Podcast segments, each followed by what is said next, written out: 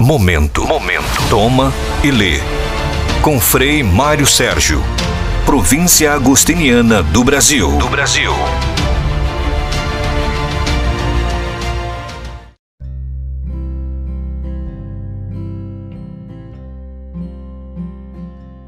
Meus amigos, bem-vindos para mais um podcast sobre a espiritualidade agostiniana.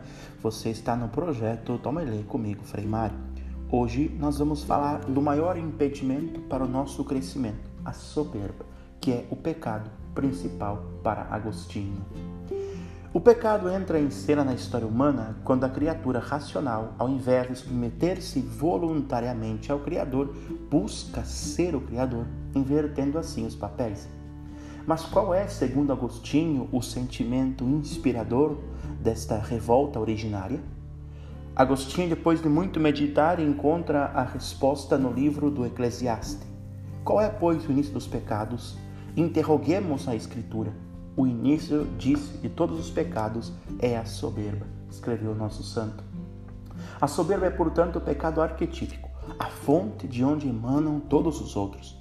Agostinho define-a como um amor à própria excelência. Em outras palavras, é amar mais a si mesmo que a Deus. É um movimento da alma que se separa de Deus e se apega às coisas inferiores. Agostinho, comentando o primeiro pecado das criaturas racionais, interpreta Gênesis 3, versículos 1 ao 22, à luz do texto de Eclesiásticos 10, versículos 14 ao 15. E assim conclui com a Escritura que a soberba é a raiz de todos os males. Ela foi a principal responsável pela transgressão dos mandamentos divinos dados por Deus às primeiras criaturas, as criaturas angélicas. Mas este ato rebelde, originário, causado pela soberba, fez com que essas criaturas racionais, criadas boas, amassem mais a si mesmas que o seu doador, que o seu criador. Escreveu Agostinho, outros, referindo-se às criaturas evangélicas, no entanto, ansiosos por seu próprio poder, como se fossem um bem em si mesmas, decaíram do bem supremo, beatificante, universal para os bens particulares. Tornaram-se orgulhosos, mentirosos, portadores de ódio.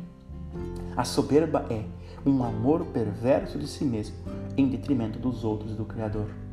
Em outros textos, Agostinho ensina que a alma presunçosa dessas primeiras criaturas preferiu o próprio poder, a própria justiça, ao invés daquela divina.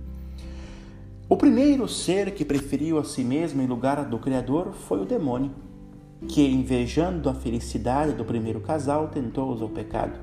Deste seu primitivo gesto de soberba, originaram-se, devido à imitação do seu vício, todas as consequências maléficas para o gênero humano.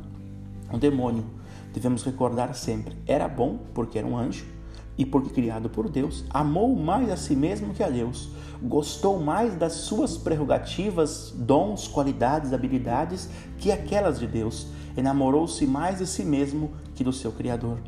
Era uma criatura, quis ser Criador. Não quis submeter-se voluntariamente a Deus para tornar-se Senhor de si mesmo. É melhor ser Senhor no inferno que servo no céu teria dito o anjo decaído, segundo a obra literária Paraíso Perdido de John Milton.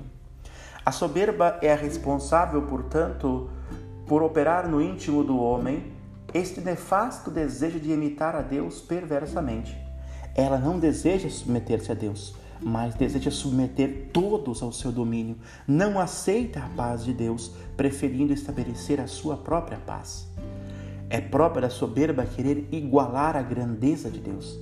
A soberba está na origem de todos os movimentos da alma.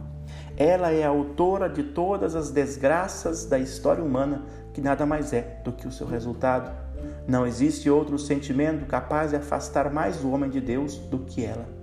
O soberbo peca na medida que coloca todo o seu bem, toda a sua justiça em si mesmo e não em Deus que lhe deu esta graça. Por isso, ela é o vício mais terrível, aquele que nos impede de chegar a Deus e de crescer humana e espiritualmente.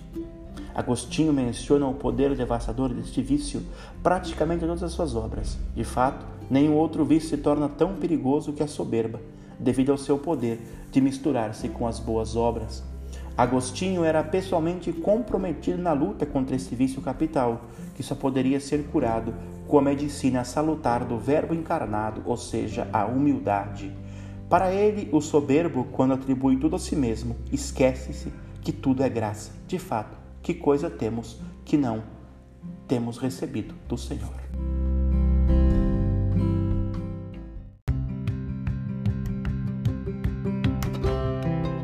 Você acabou de escutar este podcast que faz parte do nosso projeto Toma e Lê sobre a espiritualidade agostiniana. Quero dizer-lhes que durante 30 dias serão 30 podcasts diários sobre temas agostinianos e depois também tem, terão, teremos mais conteúdos. Fique conosco, fique comigo e também se você é jovem, tem um convite para você. Venha fazer parte da família agostiniana, venha ser um jovem de coração inquieto. Nos procure através das nossas redes sociais, o nosso contato.